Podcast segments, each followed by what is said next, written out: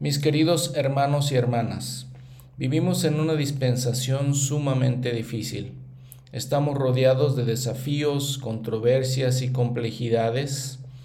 Estos tiempos turbulentos fueron previstos por el Salvador. Él nos advirtió que en nuestros días el adversario incitaría la ira en el corazón de los hombres y los descarriaría. Sin embargo, nuestro Padre Celestial nunca tuvo la intención de que afrontáramos solos el laberinto de los problemas personales y las dificultades sociales. Presidente Russell M. Nelson, Conferencia General, abril del 2017. Hola a todas y todos ustedes que me escuchan. Agradecido por su atención, yo soy su anfitrión Juan Ramón Rosas, grabando desde la ciudad de Querétaro, México, este podcast Reflexiones de las Escrituras. En este episodio vamos a hablar de los capítulos 9 y 10 de Mateo, capítulo 5 de Marcos y capítulo 9 de Lucas y vamos a hablar de un tema que ya tocamos un poco, que es la ordenación de los doce apóstoles su llamado y la importancia de este llamamiento. Comenzamos.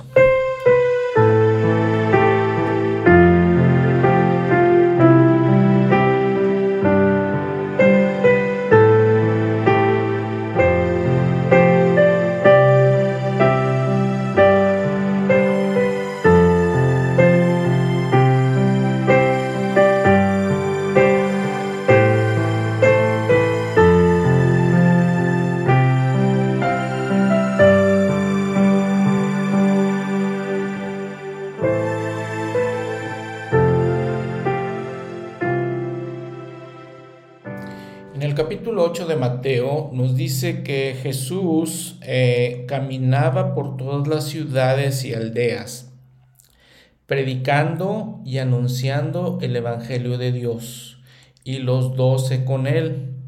Y dice que veían, eh, venían con ellos también algunas otras personas eh, importantes, interesantes, Dice, algunas mujeres que habían sido sanadas de espíritus malos y de enfermedades, María, que se llamaba Magdalena, de la cual habían salido siete demonios, y Juana, mujer de Chuza, mayordomo de Herodes, y Susana y otras muchas que le ayudaban con sus bienes.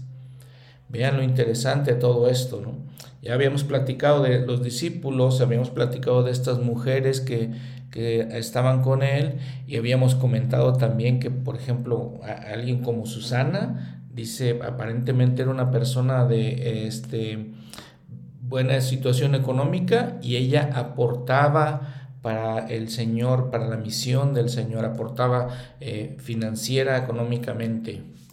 Bueno, y les digo, y al estudiar todo esto, todos estos versículos, eh, espero que podamos tener un panorama amplio de cómo era la vida de nuestro Señor. Eh, por ejemplo, en Marcos capítulo 6, versículos 55 y 56, eh, menciona algo de lo que habíamos mencionado anteriormente. Dice que el Señor, eh, recorriendo toda la tierra de alrededor, comenzaron a traer enfermos en lechos de todas partes a donde oían que Él estaba. Y donde quiera que entraba, en aldeas o en ciudades o en campos, ponían en las calles a los que estaban enfermos y le rogaban que les permitiese tocar siquiera el borde de su manto, y todos los que le tocaban quedaban sanos.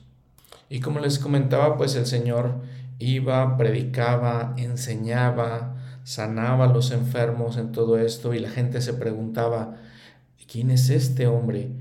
¿No es este el carpintero, hijo de María, hermano de Jacobo y de José y de Judas y de Simón?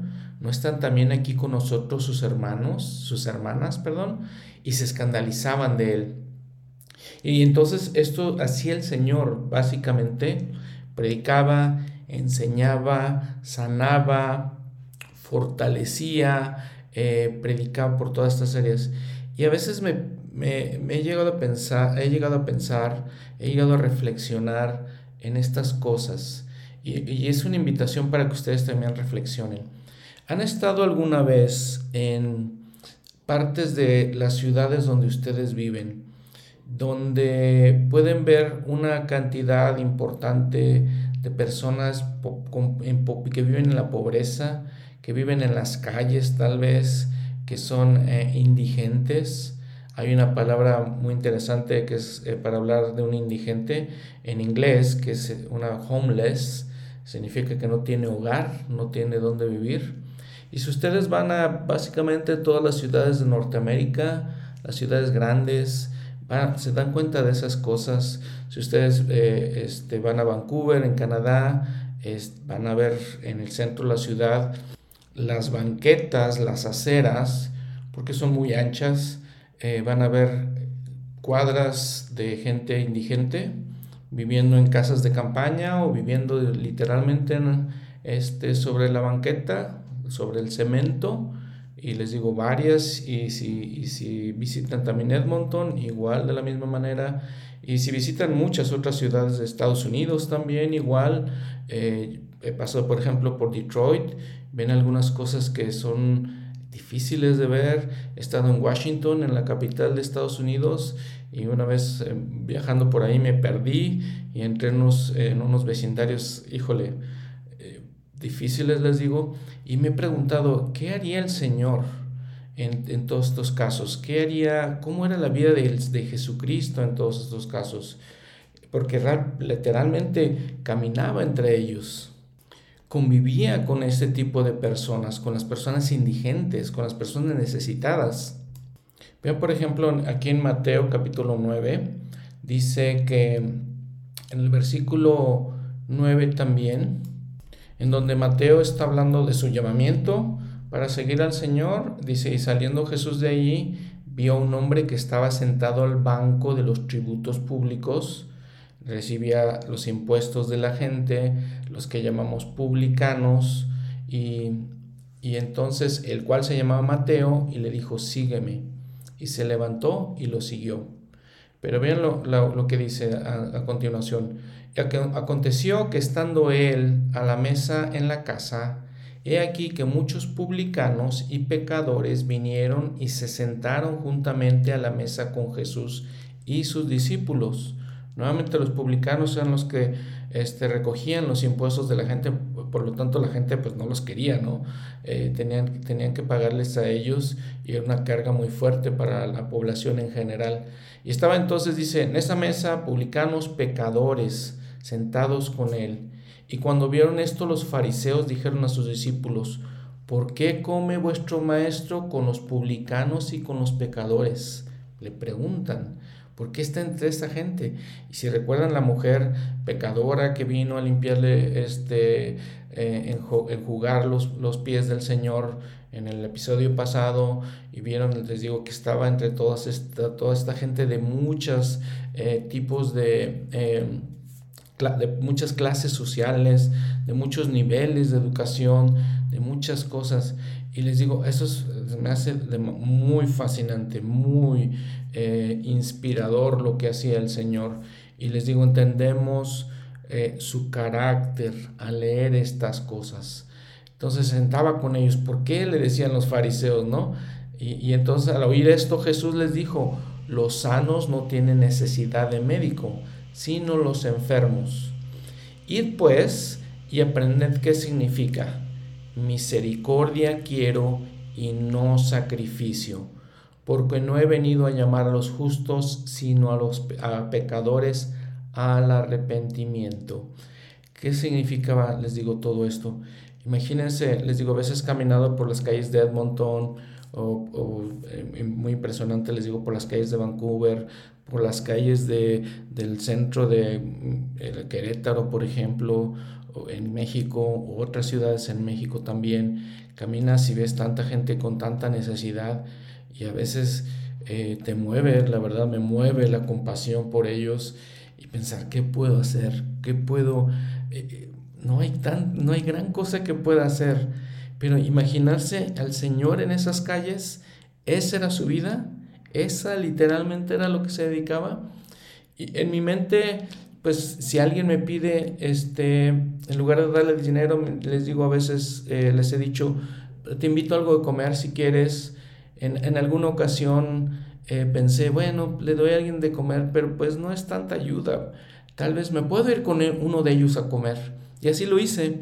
Me pidió alguien de comer, un indigente en la calle, en una calle en Edmonton, y le dije, vamos, te invito a comer, vamos a... Y me senté a platicar con él, comer yo también, a platicar con él, para hacerlo, elevarle un poquito su autoestima, a hacerlo sentir un poco mejor, fue lo, fue lo que sentí. En alguna ocasión me fui a, en Edmonton, aquí a los centros de ayuda para los indigentes, a ayudar, a preparar este, eh, comida para ellos y, ese tipo de cosas. Recuerdo muy especialmente, hacía mucho frío, como hace en Canadá, menos 20 grados probablemente, y, y se, se reúne la gente, se forma en fila para entrar, hay un cierto horario en que les dan, no está todo el tiempo abierto, hay un cierto horario en que les dan de comer.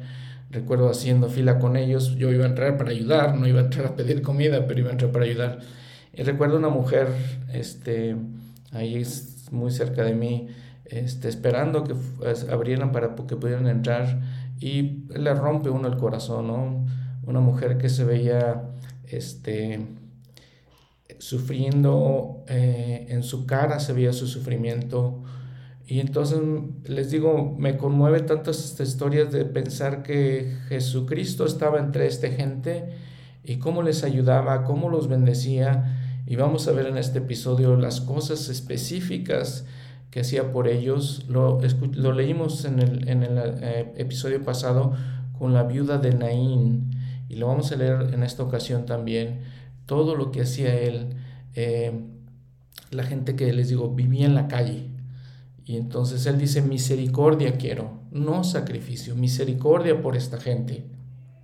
En las calles de Edmonton también iba caminando igual, un frío impresionante de menos veinte y tantos grados. Vi un hombre este, acostado en una de las banquetas y me conmovió y le pregunté, este, ¿te vas a quedar aquí? ¿Qué vas a hacer? Sí, aquí me quedo, me dijo, aquí, aquí vivo prácticamente, ¿no? Y me conmovió tanto que me regresé a mi casa, agarré una cobija y se la regalé, para que por lo menos durmiera un poco, un poco más este, em, caliente, ¿no? con esos fríos tan impresionantes. Y les digo, eh, eh, ¿cómo, ¿qué es lo que hace el Señor, ¿no?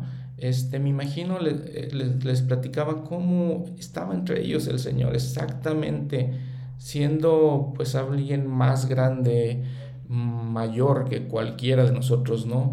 En su calidad como persona, en todo eso, ahí hacía, ahí estaba, eh, haciéndole el bien a esta gente. Y estas, estas historias que vamos a ver hoy nos hablan de cómo lo hacía sin cansar sin, este, sin detenerse.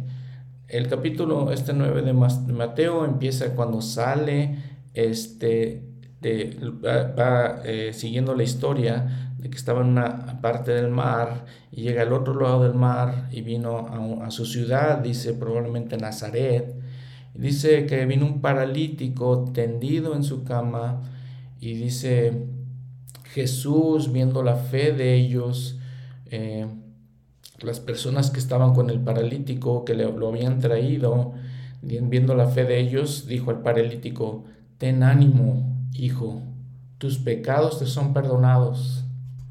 Vean sus palabras, ten ánimo, hijo, le dice.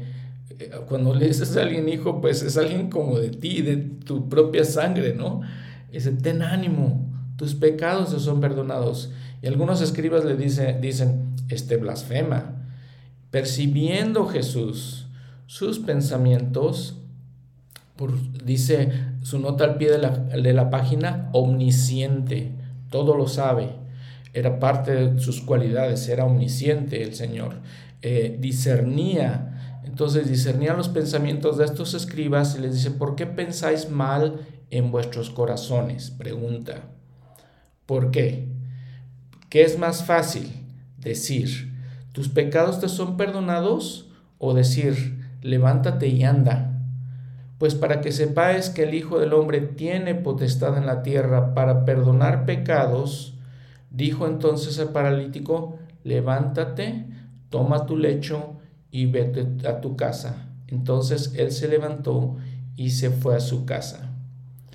Y, vemos, o sea, lo importante también de esto es entender, reflexionar, que no solamente los ayuda eh, de una manera física de, con las cosas temporales, eh, cuando le dice, levántate, anda, lo, lo sana, no solamente eso, le dice, tus pecados, empieza con lo espiritual, tus pecados te son perdonados.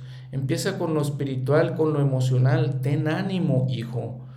Entonces vemos cómo el Señor cumple todos estos aspectos, eh, fortalece a la gente en todos estos aspectos de la vida en general. Y dice entonces esta historia que les platicé hace un, momento, de que se quejan, de que cómo anda con los, con los publicanos, cómo anda con los pecadores, todos estos escribas y fariseos y saduceos y herodianos que se sentían alta sociedad, ¿cómo se iban a imaginar que el Señor, Dios Todopoderoso, iba a andar con gente de la sociedad baja, de la gente pobre? Se quejaban de eso y, el Señor les dice nuevamente eso, misericordia quiero, no sacrificios. Y mientras hablaba este, dice en el capítulo, en el versículo 18 de este capítulo 9 de Mateo, mientras él les hablaba estas cosas, he aquí, vino uno de los principales y se mostró ante él, eh, se postró perdón, perdón ante él, diciendo, mi hija acaba de morir pero ven y pon tu mano sobre ella y vivirá. Esto es en Mateo. En Marcos narra la historia un poquito diferente. Dice en Marcos 5, versículos 21, empezando con el 21, dice que después de que salió Jesús de la barca que había estado en el mar, probablemente cansado de hecho, dice, eh, y pasando otra vez Jesús en una barca al otro lado, se reunió alrededor de él una gran multitud, y él estaba junto al mar. Y vino uno de los principales de la sinagoga llamado Jairo, y cuando le vio se postró a sus pies. Se inclinó ante el Señor para adorarle y le rogaba mucho. Nada más tomen en cuenta esto. Creo que el Señor estaba cansado. Vino este hombre ante él y le dice, mi hija está al borde de la muerte ven y pon las manos sobre ella para que sea salva y viva. Entonces ven, Mateo dice que ya había muerto, pero Marcos dice que todavía no había muerto, que estaba al borde de la muerte. Eh, y entonces este, le pide al Señor, pon las manos sobre su cabeza, eh, tal vez eh, obviamente enfrentando la ordenanza de la imposición de manos para que sanara, y dice para que sea salva y viva. Y en el versículo 24 y fue con él, y le seguía una gran multitud, y le apretaban. Entonces iban a la casa de este Jairo con una, gran, eh, una gran cantidad de personas, todos apretados, y en ese momento dice, y una mujer que padecía de flujo de sangre desde hacía 12 años. 12 años. Eh, dice la, nota al pie de la página, flujo de sangre, algún tipo de hemorragia y había sufrido mucho a manos de muchos médicos y había gastado todo lo que tenía y de nada le había aprovechado, sino que le iba peor. Cuando oyó hablar de Jesús, se acercó por detrás entre la multitud y tocó su manto, porque decía, si tocare tan solo su manto, seré sana, quedaré sana. Hizo lo mismo que muchos otros que le rogaban al Señor que solamente los dejara tocar su manto para quedar sanos. ¿Qué hay en toda esta situación? O sea, imagínense que el Señor está, les, les he comentado varias cansado ya. Viene este, este hombre este, de los principales de sinagoga, Jairo, necesita que vaya con él para que vaya este, a curar a su hija el Señor está yendo con él y viene esta otra mujer en, medio de todo eso y de la gran multitud toca su manto. Eh, número uno, esta mujer tenía flujo de sangre, era prohibido en, esta, con, sus leyes, en su sociedad, de que estas personas estuvieran en la calle, ¿sí? porque se, se consideraban ritualmente impuros o impura en este caso. No podía estar ahí, pero ella hizo de alguna manera el esfuerzo de buscar al Señor y tocar su manto. Habíamos hablado en un, episodio anterior en el Antiguo Testamento que el manto en la ley de Moisés pues era, este, una parte especial de la vestidura de la gente porque en el manto ponían ciertas este, hebras y en donde recordaban los mandamientos y, las leyes de, de, Moisés, la ley de Moisés, y ahí los ponían, entonces era un lugar especial donde hizo el esfuerzo esta mujer de hacer esto, pensando en esto. Versículo 29, y al instante la fuente de sangre se secó, la hemorragia se secó, y sintió en el cuerpo que estaba sana de aquel padecimiento. Inmediatamente Jesús, conociendo, conociendo en sí mismo que había salido virtud de él, volviéndose a la multitud, dijo, ¿quién ha tocado mis vestidos? O sea que básicamente cuando dice salir, eh, que salía virtud de él, salía poder, eh, salía este, fuerza para hacer esto. Y entonces, cuando el Señor se voltea hacia la multitud, dice, ¿quién ha tocado mis vestidos? Sus discípulos le dicen, ¿ves que la multitud te aprieta? Y dices, ¿quién me ha tocado? Y él miraba alrededor para ver a la que había hecho esto. ¿Por qué se imaginan ustedes que buscaba para ver a quién había recibido poder de él, quién había obtenido poder de él? Vamos a ver por qué. Entonces la mujer, temiendo y temblando, sabiendo lo que en ella se había hecho, vino y se postró delante de él y le dijo toda la verdad. Temía, porque les digo, era ritualmente impura, este, temía porque había sin, prácticamente sin permiso del Señor había hecho esto. ¿Por qué la buscó el Señor? Dice, y él le dijo, hija, tu fe te ha sanado, ve en paz y queda sana de tu aflicción. Nuevamente vean las palabras que dice, ve en paz. Al otro hombre le dijo, ten ánimo, tu fe te ha sanado. Lo busca para hablar directamente con ella. Nuevamente también usa la palabra, la palabra hija, ¿eh? en, este, como le dijo el otro hombre, eh, hijo. Este, cómo se refiere a ellos y se dirige directamente a ellos, no, no este, no piensa, bueno, ya lo sané, ya me voy a lo que más tengo que hacer. Se detiene. Cuando sabía que Jairo probablemente eh, estaban afligido de que si quería que viera a su, a su hija inmediatamente, este, se detiene un momento para ministrar a la gente. En todo esto que iba con la multitud y toda la prisa, les digo que llegar con Jairo, cansado, les digo que venía de, de estar en el mar, se detiene para ministrar a la gente. Sigue diciendo la historia. Y mientras él aún hablaba, porque estaba hablando con la mujer, como les digo, vinieron de la casa del principal de la sinagoga diciendo, tu hija ha muerto, ¿por qué molestas más al maestro? Pero Jesús, oyendo lo que se decía, dijo al principal de la sinagoga, no temas, cree solamente. Otra vez, probablemente Jairo estaba ya angustiado y ahora le dicen que ya murió su hija y, el Señor está atendiendo a otra persona. Pero él le dice, no temas. Nuevamente, ten ánimo, no temas, ve en paz, cree solamente, le está diciendo. Y no permitió que nadie fuese con él sino Pedro, Jacobo y Juan, hermano de Jacobo. Y vino a la casa del principal de la sinagoga y vio el alboroto y a los que lloraban y gemían mucho. En esos tiempos este, se contrataba gente, de hecho, para que cuando había alguien este, fallecido, pues para que fueran este, a lamentarse por la pérdida. Entonces dice, lloraban y gemían mucho, y entrando les dijo, ¿por qué alborotáis y lloráis? nuevamente a toda esa gente que estaba en la casa, ¿no? Familiares, les digo, y gente que de hecho iba nada más a eso, a, lamentarse. Les dice, la muchacha no está muerta, sino duerme. Y hacían burla de él. Mas él, echando afuera a todos, tomó al padre y a la madre de la muchacha y a los que estaban con él, y entró donde estaba la muchacha, y tomando la mano de la muchacha, le dijo, Talita Kumi, que interpretado es, muchacha, a ti te digo, levántate. Y al instante la muchacha se levantó y andaba, pues tenía 12 años.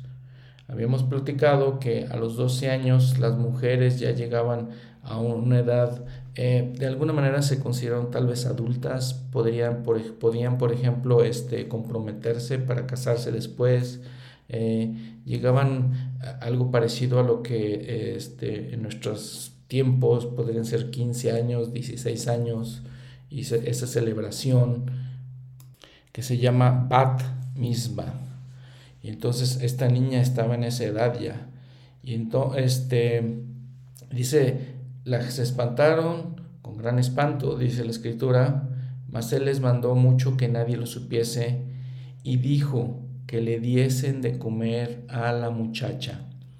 En Lucas explica un poquito mejor esto. Le dice, muchacha, levántate, capítulo 8, versículo 54 del Evangelio de Lucas. Y entonces dice, entonces su espíritu volvió y se levantó, eh, eh, y se levantó inmediatamente y él mandó que le diesen de comer. Sus padres estaban atónitos, eh, pero Jesús les mandó que a nadie le dijesen lo que había sucedido. Pero ven lo interesante también esto.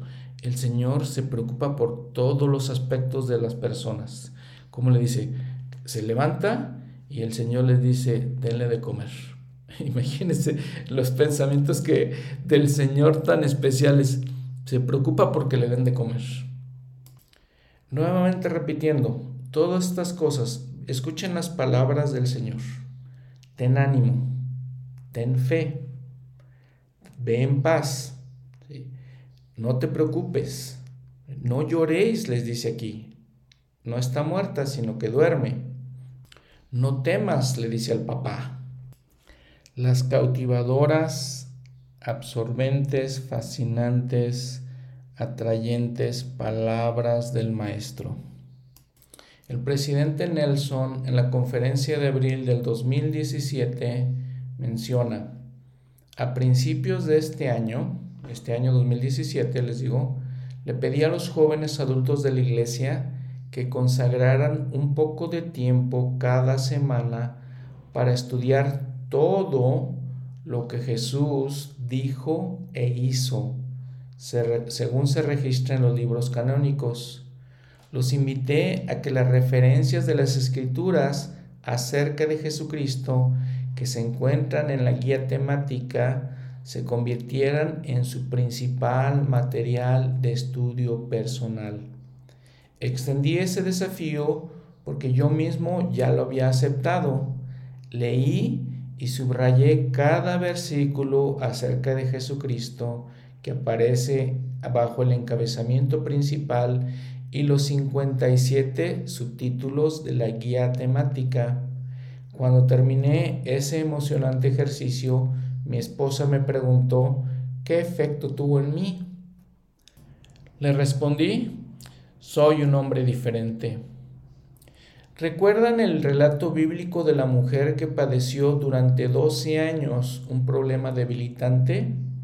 Ella expresó gran fe en el Salvador cuando exclamó, si tocare tan solo su manto, quedaré sana. Esta mujer fiel y centrada necesitaba estirar lo más posible la mano para acceder al poder de Él. Su estiramiento físico era un símbolo de su estiramiento espiritual. Muchos de nosotros hemos exclamado desde lo más profundo de nuestro corazón una variante de las palabras de esta mujer. Si pudiera estirarme espiritualmente lo suficiente como para obtener el poder del Salvador en mi vida, sabría cómo afrontar mi desgarradora situación, sabría qué hacer y tendría el poder para hacerlo. Cuando procuren el poder del Señor en su vida, con la misma intensidad que tiene uno que está ahogado, que se está ahogando, perdón, y lucha por respirar, el poder proveniente de Jesucristo será de ustedes. Cuando el Salvador sepa que ustedes realmente desean acudir a Él, cuando Él pueda sentir que el mayor deseo de sus corazones es, obtener el poder de Él en sus vidas, serán guiados por el Espíritu Santo para saber exactamente lo que deben hacer.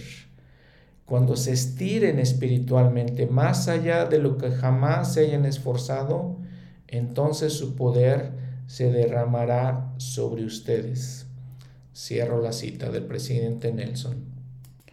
Y aquí el presidente nos está eh, fortaleciendo, nos está confirmando, eh, reforzando la gran, gran importancia de estudiar su vida y estudiar sus palabras, de entender eh, las cosas como él las hacía, por qué las hacía y tratar de ser como él en, nuestras muy limitadas capacidades, pero tratar de ser como Él. Y si ustedes son como yo, pues quedamos muy, muy cortos de, de ese ejemplo, de ese estándar de vida, pero lo importante es tratar, hacer lo mejor que podamos. En el capítulo 9, eh, Mateo, en versículo 26 dice, y se difundió la fama de eso por toda aquella tierra, de lo que, los milagros que había realizado el Señor. Y cuando Jesús salió de allí, le siguieron dos ciegos, dando voces y diciendo, Ten misericordia de nosotros, hijo de David. Lo interesante aquí es que se refieren al Señor como hijo de David. Y si ven su, este, sus escrituras, viene hijo de David con mayúsculas. Se están refiriendo porque realmente a él de esa manera, porque realmente tenían fe en que sabían que era el Mesías. Y entonces al que se referían al decirle hijo de David, tal vez se referían a eso específicamente. Y al llegar a la casa vinieron a él los ciegos, y Jesús les dijo, ¿creéis que puedo hacer esto? Ellos dijeron, sí, Señor. Entonces les tocó los ojos, diciendo, conforme a vuestra fe os sea hecho y los ojos de ellos fueron abiertos, y Jesús les encargó rigurosamente diciendo, mirad que nadie lo sepa. Pero ellos salieron y divulgaron la fama de él por toda aquella tierra. Y nuevamente aparece el versículo que les había leído anteriormente, de cómo iba por todas las aldeas, ciudades, predicando, enseñando, dice, sanando toda enfermedad, toda dolencia en el pueblo, dice y lo, que habíamos platicado en, unos episodios anteriores, nuevamente los sentimientos del Señor hacia todas estas multitudes. Y al ver las multitudes, tuvo compasión de ellas, porque estaban fatigadas y dispersas como ovejas que no tienen pastor. Eh, nuevamente, estamos hablando de cosas físicas, fatigadas, y dispersas está hablando como cosas espirituales porque eran dispersas, no tenían pastor, no entendían los principios del Evangelio. Y sin embargo, Él iba y les predicaba y les enseñaba todas estas cosas. El Señor mismo dice, a la verdad la mies es mucha, pero los obreros son pocos. Rogad pues al Señor de la mies que envíe obreros a su mies. ¿Quiénes son esos obreros? Eh, somos nosotros, miembros de la iglesia, somos nosotros. Y entonces el siguiente capítulo, el Señor específicamente llama a doce de sus discípulos para que sean sus apóstoles. Lo habíamos platicado en un episodio anterior también. Capítulo 10, versículo 1. Entonces llamando a sus doce discípulos, les dio autoridad sobre los espíritus inmundos para que los echasen fuera y sanasen toda enfermedad y toda dolencia. Y los nombres de los doce apóstoles son estos. Interesante que Mateo cambia la frase doce discípulos, ahora les llama doce apóstoles. Y lo, lo, habíamos platicado, les digo, en, un episodio anterior. Eh, de todas maneras, su guía para el estudio de las escrituras dice, en griego el, vocablo apóstol significa el que es enviado. Fue el título que Jesús dio a los doce a quienes eligió y ordenó para ser sus discípulos y ayudantes más allegados a él durante su ministerio en la tierra. Los mandó para que lo representaran y ministraran por él después de su ascensión a los cielos, tanto en la antigüedad como actualmente en el quórum de los doce apóstoles de la iglesia restaurada, un apóstol es un testigo especial de Jesucristo en todo el mundo para dar testimonio de su divinidad y su resurrección de entre los muertos.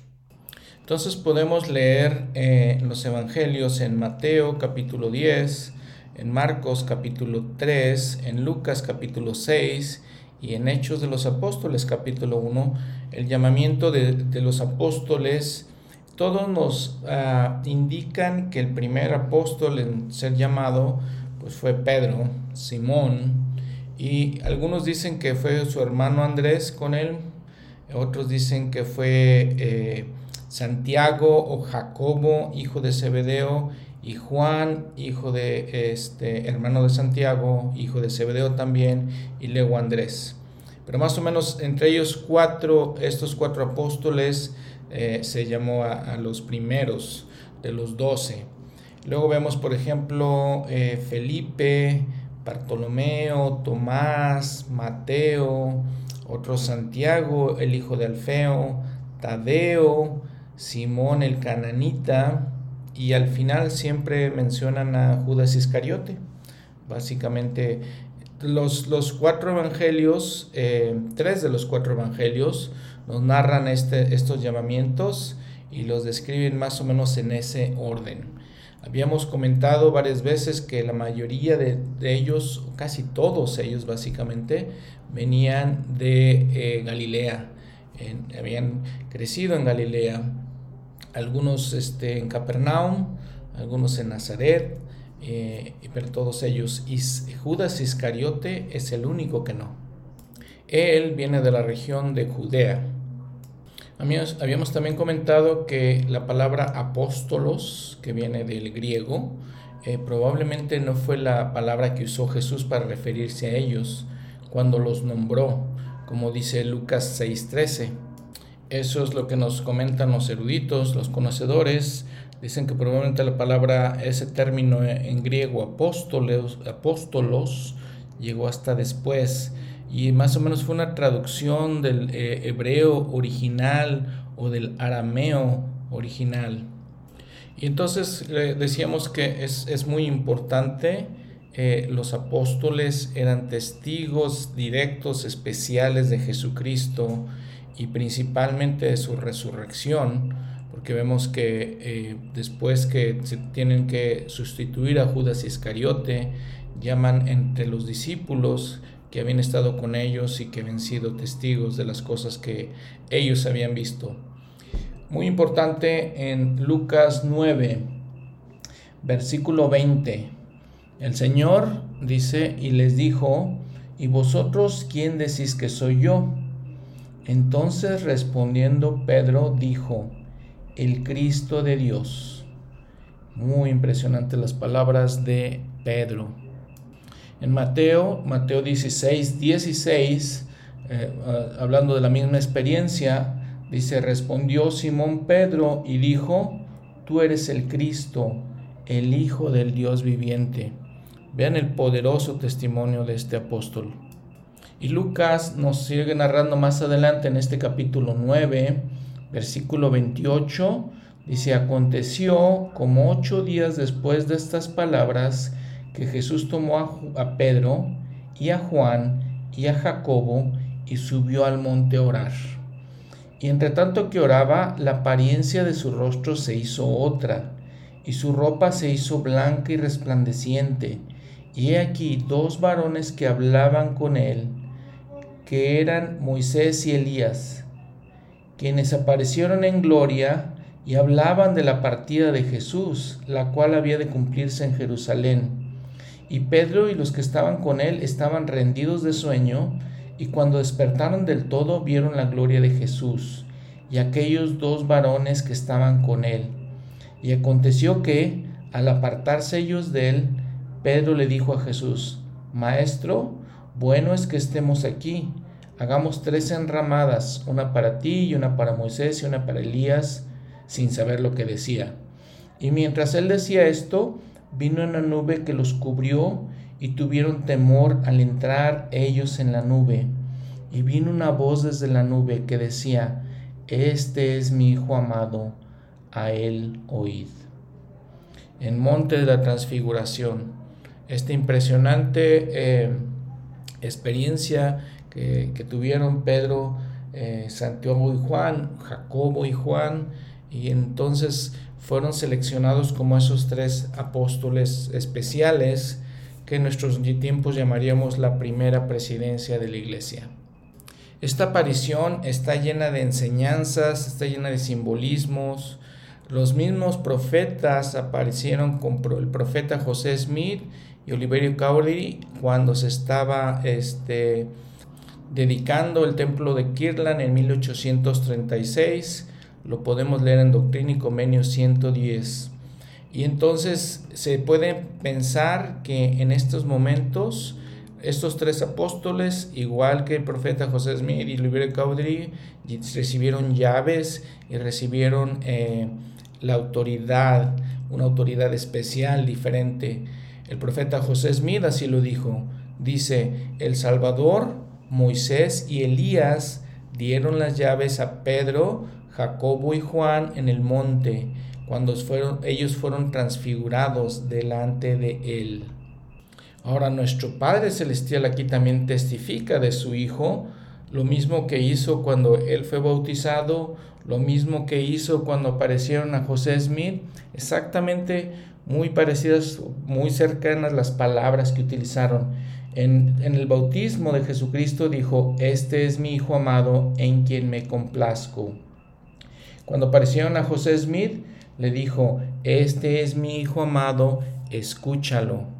El apóstol Pedro menciona de esto en la segunda epístola que él escribe, segunda de Pedro capítulo 1, y entonces en el versículo, por ejemplo, 16 dice, porque no, porque no os hemos dado a conocer el poder y la venida de nuestro Señor Jesucristo, siguiendo fábulas astutamente inventadas. Escuchen las palabras de Pedro. Sino que con nuestros propios ojos hemos visto su majestad, porque Él recibió de Dios Padre honra y gloria, cuando una voz le fue enviada desde la magnífica gloria, diciendo, Este es mi Hijo amado, en quien me complazco y nosotros oímos esta voz enviada del cielo cuando estamos con Él en el Monte Santo. Tenemos también la palabra profética más segura, a la cual hacéis bien en estar atentos como a una antorcha que alumbra en lugar oscuro hasta que el día esclarezca y la estrella de la mañana salga en vuestros corazones. Poderosas y cautivadoras las palabras de Pedro bueno, miren, el apóstol eh, Talmash, el elder Talmash, eh, Jesús el Cristo, capítulo 16, habla específicamente de cada uno de los apóstoles que fueron llamados por el Señor y quiénes eran, nos da muchas instrucciones. Eh, sería un poco largo para que se les pudiera leer todo, pero ahí están es las, las si queremos aprender qué hacían, eh, de qué vivían y todo eso. Sabemos que estos cuatro hermanos, Pedro, Andrés, Jacobo y Juan, eh, eran pescadores. Habíamos platicado que probablemente tenían un negocio juntos, los cuatro, y por eso se conocieron unos con los otros y fueron los principales apóstoles, los primeros que llamó el Señor, los primeros discípulos en general, y entonces de ahí este, crecieron los demás, los doce. Una parte interesante de lo que dice el Elder Talmash eh, dice, abro la cita, en forma general, cualquier adherente de una persona o adepto de un principio puede ser llamado discípulo. El santo apostolado es un oficio y llamamiento que pertenece al sacerdocio mayor o de Melquisedec. Es exaltado y determinado a la vez y comprende como función distintiva ser testigo personal y especial de la divinidad de Jesucristo como único redentor y salvador del género humano.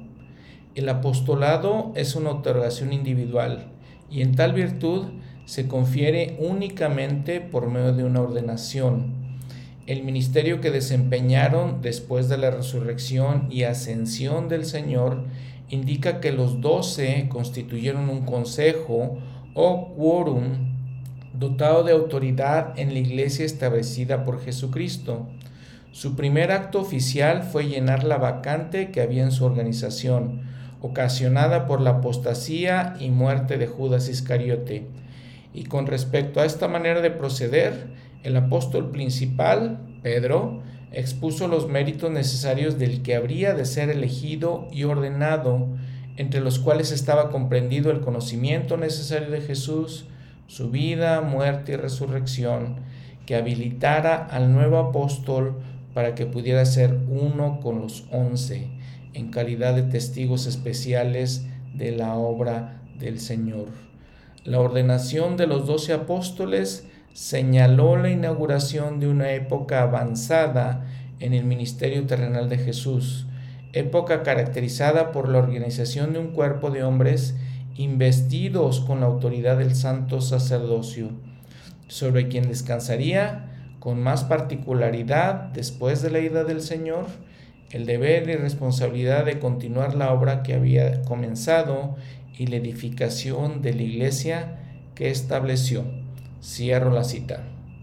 Miren, y ahora con respecto a esta, esta experiencia de la transfiguración, vamos a hablar después en un capítulo, eh, en un episodio posterior, cuando el Señor se refiere a Pedro y la revelación sobre la roca por la cual sería fundada la iglesia.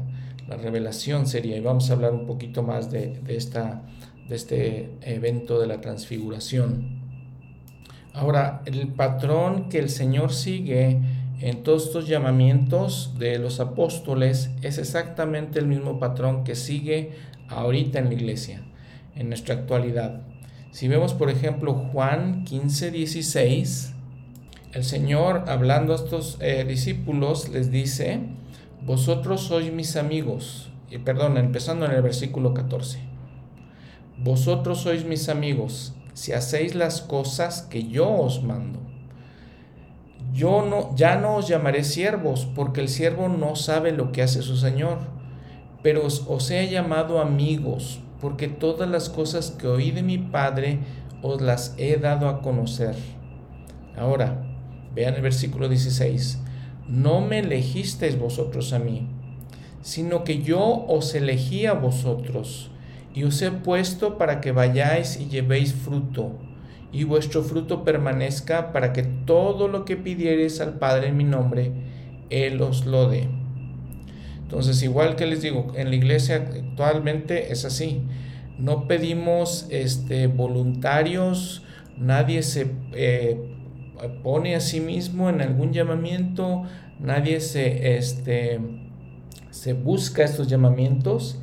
El Señor nos elige, el Señor nos invita a participar y nos da llamamientos por medio de los líderes de la iglesia y nos invita a que tengamos este fruto y que llevemos este fruto hacia los demás. Eh, muy importante. Recuerdo un ejemplo que me dio un, amigo mío, miembro de la iglesia, me dice que este, él tenía otro amigo que les decía que en su iglesia pues estaban buscando elegir al pastor, al dirigente, ¿no? al ministro eh, importante de su congregación. Y estaban buscando, eh, se entrevistaban con varias personas pero hay una diferencia aquí. Entonces buscaban alguien que se acomodara a los gustos de ellos. Alguien que tal vez jugara golf, que tal vez este, fuera amable, que tal vez fuera especial de alguna manera, les digo, se acomodara a, sus gustos de la congregación. No es así con el Señor. Él elige a quien llamar y lo llama y así recibimos nuestros llamamientos en la iglesia. Y creo que lo más importante de las personas a las que llama es la pregunta que se nos hace, ¿estamos dispuestos a servir? ¿Estamos dispuestos a llevar este fruto? Y obviamente estos llamamientos eh, son servicio voluntario que damos, no se nos paga por eso, Y así entonces vemos las señales, eh, los patrones de la iglesia verdadera de Jesucristo, porque así la estableció Él, como lo estamos aquí leyendo en las Escrituras. Ahora, en Manuel Instituto vienen este, varias menciones o bien una tabla donde nos dice quién era cada uno de los apóstoles. Es una versión más corta comparada con lo que dice el Elder Talmash en Jesús el Cristo. Eh, vamos, a, vamos a leer rápidamente cómo es. Dice Simón, ya lo conocíamos, Jesucristo le dio un nombre especial, Cefas, que es sirio, Petros es griego, que significa piedra o roca. Era, un hijo, era hijo de un hombre llamado Jonás y hermano de Andrés. Jacobo o Santiago, Santiago es la forma griega del hebreo Jacob. En hebreo significa suplantador. Él y su hermano Juan eran llamados Boanerges, que quería decir hijos de trueno hijo de Zebedeo y hermano de Juan. Juan, el nombre significa don de Jehová y proviene del hebreo Johanán o Johanán, hijo de Zebedeo y hermano de Santiago. Andrés, este nombre significa varonil, animoso, hijo de Jonás y hermano de Simón Pedro.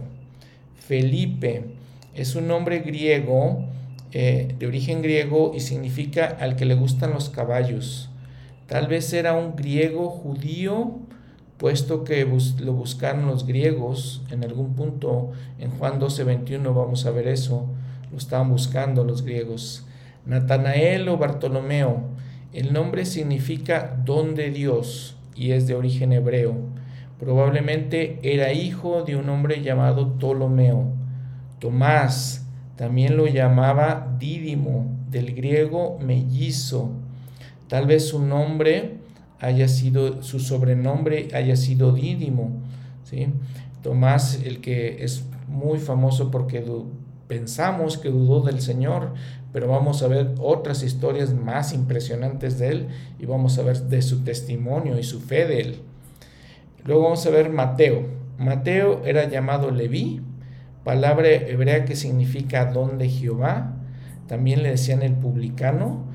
Leímos hace, anteriormente cuando le llamó el Señor siendo un eh, recolector de impuestos. Era hijo de Alfeo, hermano de Santiago el menor. Cuando se le llamaba, se llamaba Leví, los eruditos piensan que los, las personas que se llamaban Leví venían de la tribu de Leví, eran levitas, entonces no estamos seguros por qué Mateo era publicano, debería haber servido tal vez en el templo, porque se recuerdan, en el Antiguo Testamento estableció la tribu de Leví para ser servidores en el templo, para ser sacerdotes, pero eh, eran otros tiempos y hay una opción de que él haya sido levita. Luego hay otro Santiago, se llama el menor, para distinguirlo del otro Santiago. Era, hija de, era hijo de Alfeo, y hermano de Mateo. Entonces vemos que habían varios hermanos. Luego viene Judas. También se le distinguía diciéndole no el Iscariote. Lebaeos en árabe raíz y Tadeo raíz hebrea de corazón. Entonces no era Judas Iscariote. Otro Simón, llamado también el cananita y el celote. El vocablo hebreo para celote era cananim, esto explicaría el título de cananita. Probablemente había sido miembro del grupo hebreo que defendía la alianza plena con Israel y el repudio de la dominación romana. Eran un poco revolucionarios estos eh, celotes. Y luego ya viene Judas, el Iscariote. Habíamos visto que probablemente era de la villa de Keriot, eh, probablemente por eso era su, este, sobrenombre del Iscariote, era hijo de un hombre llamado Simón, de acuerdo con otros, los otros evangelios. Solo recuerden eh, y reflexionen lo que habíamos hablado anteriormente en el episodio leído eh, este capítulo 9 de Lucas, versículo 1, donde dice, y reuniendo a sus doce discípulos les dio poder y autoridad y los envió a predicar el reino de Dios y a sanar a los enfermos. Muy importante que entendamos eso de la misión de los doce. Ahora, Lucas nos narra algo muy importante que también tenemos que aprender entre eh, la experiencia cuando eh, Pedro da su testimonio al Señor, donde le dice, tú eres el Cristo, el Hijo del Dios viviente, y la experiencia del monte de la transfiguración. En los versículos entre estos, entre las dos experiencias, eh, les dice el capítulo 9 de Lucas, versículo 22, es necesario que el Hijo del Hombre padezca muchas cosas y sea desechado por los ancianos y por los principales sacerdotes y por los escribas, y que sea muerto y resucite al tercer día. Y decía a todos, si alguno quiere venir en pos de mí, niéguese a sí mismo y tome su cruz cada día y sígame, porque todo el que quiera salvar su vida la perderá, y todo el que quiera y todo el que pierda su vida por causa de mí, éste la salvará. La traducción inspirada del profeta José Smith menciona esto y lo, eh, dice algunas otras cosas importantes. Versículo 25 dice, entonces Jesús dijo a sus discípulos, si alguno quiere venir en pos de mí, niéguese a sí mismo y tome su cruz y sígame. Y ahora, para que el hombre tome su cruz, debe abstenerse de toda impiedad y de todo deseo mundano y guardar mis mandamientos. El Evangelio en Mateo menciona en el capítulo 10 algo muy parecido, versículo 37, cuando el Señor está hablando con sus discípulos, les dice, el que ama al Padre o a la Madre más que a mí, no es digno de mí y el que ama al hijo o a la hija más que a mí, no es digno de mí. Y el que no toma su cruz y sigue en pos de mí, no es digno de mí. El que haya su vida, la perderá, y el que pierde su vida por causa de mí, la hallará. El presidente Hinckley narra una historia de su propia vida.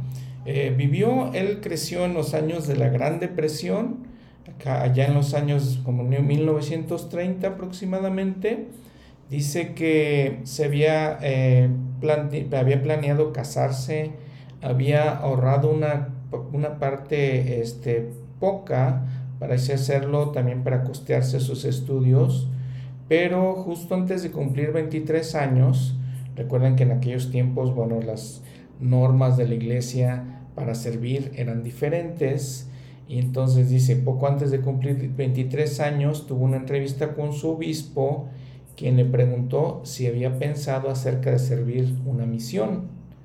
Esta sugerencia, dice eh, la historia del profeta, le resultó alarmante, ya que durante la depresión se llamaba a pocos jóvenes a la misión. Las familias sencillamente no tenían recursos para mantenerlos. Gordon le dijo al obispo Duncan que iría a servir, pero le preocupaba cómo, eh, cómo iba a ser su familia para, para sostenerlo. Eh, sus preocupaciones, dice, aumentaron cuando se enteró de que el banco donde tenía sus ahorros había quebrado. No obstante, dijo él, recuerdo que mi padre me dijo, haremos todo lo posible porque no te falte nada. Y él hizo, y mi hermano tomaron la determinación de mantenerme durante la misión. También en ese momento descubrió que su mamá tenía unos ahorros y con eso este, les le iba a poder ayudar. Dice, él consideraba sagradas las monedas de su madre. Las cuidé con mi honor, comentó y fue llamado a servir en la misión europea. Sintiendo que su hijo aún se sentía preocupado, Brian Hinckley, su papá, le preparó un sencillo recordatorio de la verdadera fuente de fortaleza. Cuando salí de mi casa para servir una misión, dijo Gordon, posteriormente mi padre me dio una tarjeta en la que había escrito cuatro palabras. No temas, cree solamente. Marcos 5:36, 36, que fueron las palabras que leímos que el Señor le dijo a Jairo. Esas palabras inspirarían al elder Gordon B. Hinckley para servir fielmente una misión honorable, especialmente cuando se combinaron con las ocho que su padre le añadió unas semanas más tarde.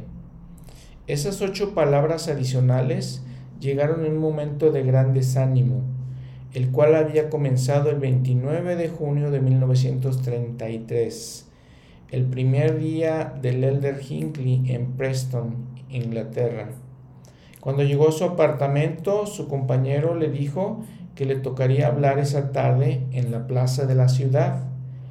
Creo que usted tiene al hombre equivocado como acompañante, le respondió el Elder Hinckley. Sin embargo, unas horas después se hallaba cantando y hablando desde una tarima ante la multitud de espectadores apáticos. El elder Hinckley descubrió que muchas personas no estaban deseosas de escuchar el, el mensaje del Evangelio restaurado. La, pobreza que había generado la depresión económica mundial parecía impregnar el alma de todas las personas que le empujaban a un lado para abrirse paso en los tranvías, por lo que él no hallaba motivos para sentirse cercano a ellos. Además se sentía enfermo físicamente. Sintiendo que estaba perdiendo el tiempo y desperdiciando el dinero de su familia, el elder Hinckley escribió una carta a su padre para explicarle sus infelices circunstancias. Brian Hinckley respondiendo, eh, respondió dándole un consejo que su hijo seguiría durante toda su vida. Querido Gordon, escribió, recibí tu última carta y tengo solo una sugerencia. Y entonces escribió las ocho palabras que agregaron peso a las cuatro que le había escrito antes. Olvídate de ti mismo y ponte a trabajar. Ese consejo coincidió con un pasaje de las escrituras que el elder Hinckley había leído con su compañero esa mañana. Porque el que quiera salvar su vida la perderá pero el que pierda su vida por causa de mí y del Evangelio la salvará. Marcos 8:35 El mundo entero cambió para mí, dijo. Se disiparon las tinieblas, el sol comenzó a brillar en mi vida, ahora tenía un nuevo interés. Veía la belleza de esa tierra, veía la grandeza de la gente, me empecé a sentir como en casa en esta tierra maravillosa. Los registros de los primeros ocho meses de su misión indican que aun cuando no bautizó a nadie, distribuyó 8.785 folletos, estuvo más de 440 horas con miembros, asistió a 191 91 reuniones y tuvo 220 conversaciones sobre el Evangelio y confirmó a una persona. Ahora podemos saber en nuestros tiempos que en ese lugar, Preston, Inglaterra, hay un templo. Interesantes historias de hombres tan grandes como el presidente Hinckley. Podemos también tal vez este, pensar en nuestras propias historias, que nos fue también tal vez tan mal como él, sin embargo él llegó a ser un profeta. Bueno, miren, el Señor dice que eh, ya en Marcos capítulo 6, dice en el versículo 7, llamó a los doce y comenzó a enviarlos de dos en dos y nuevamente dice que les dio autoridad.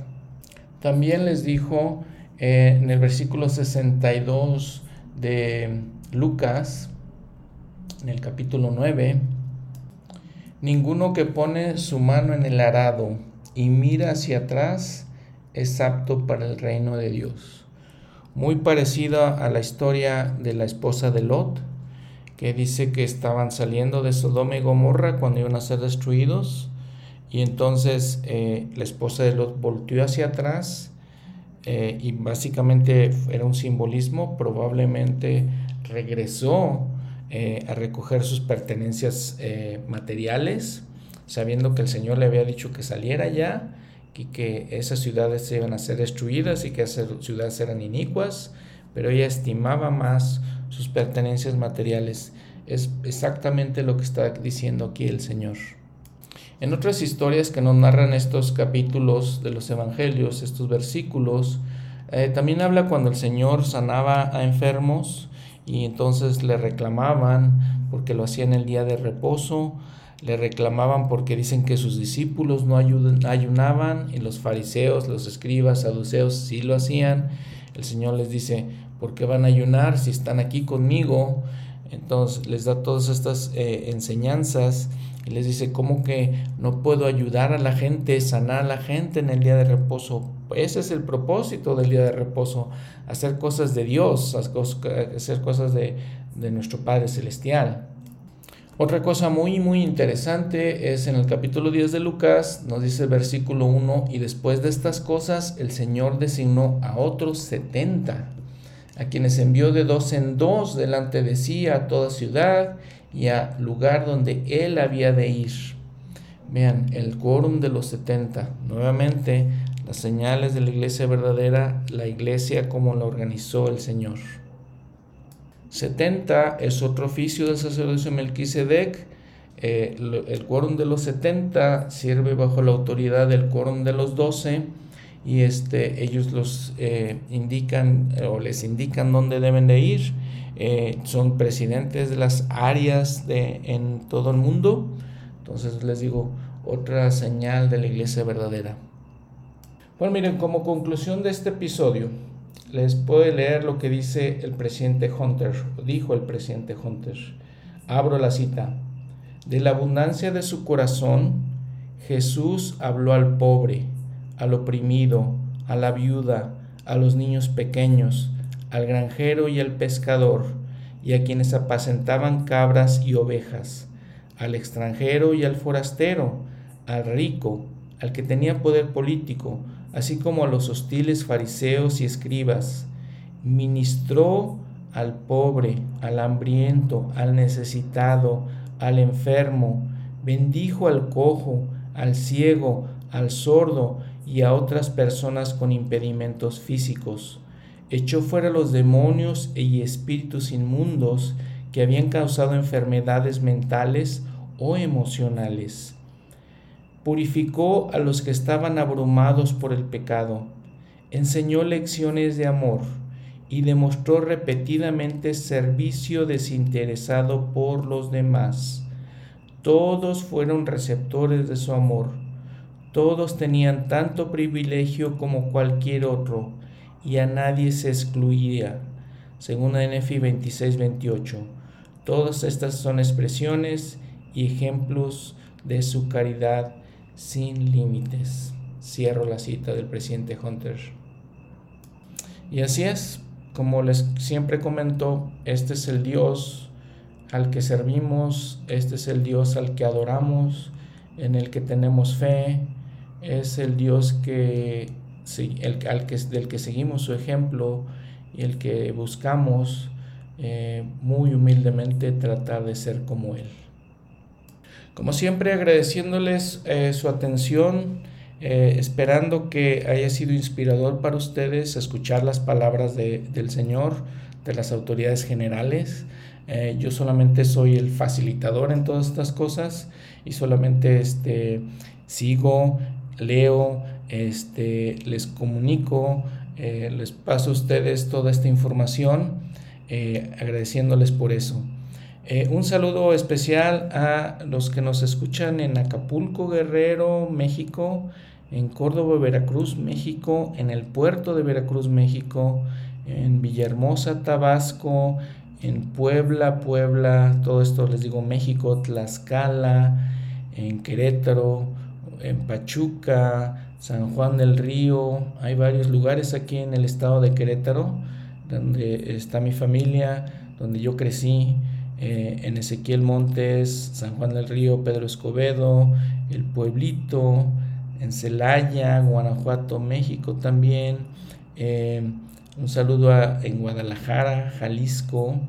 Ahí crecí yo cuando era niño. Mi hermana es de allá de Guadalajara.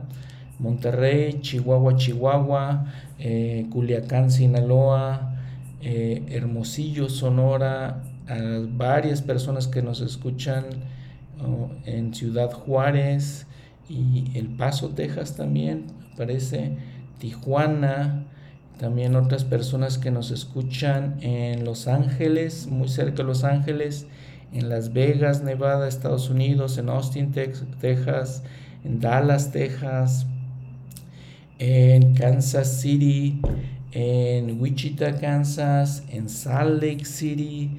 Vienen varias personas en Leí, en la ciudad del lago Salado, en cerca del norte del lago Salado, en la parte norte. Eh, también, nos, también otras personas por este lado de Estados Unidos, en Filadelfia, Detroit, Atlanta, en Washington, en Portland, Oregon, en Vancouver, Oregon, en Estados Unidos, les digo, en McKinville, McMinnville, en Salem, eh, Oregon, Grisham, eh, varios lugares de este lado oeste de Estados Unidos. Bueno, un saludo a todos. Les prometo después revisar más lugares y mandarles saludos. Gracias por nuevamente por escuchar este podcast. Los invito eh, muy fervientemente a que vean los eh, videos de la vida de Jesucristo en la página de la iglesia. Son muy especiales y nos ayudan a ver la vida del Señor más de cerca. Muchos saludos a todos. Hasta pronto.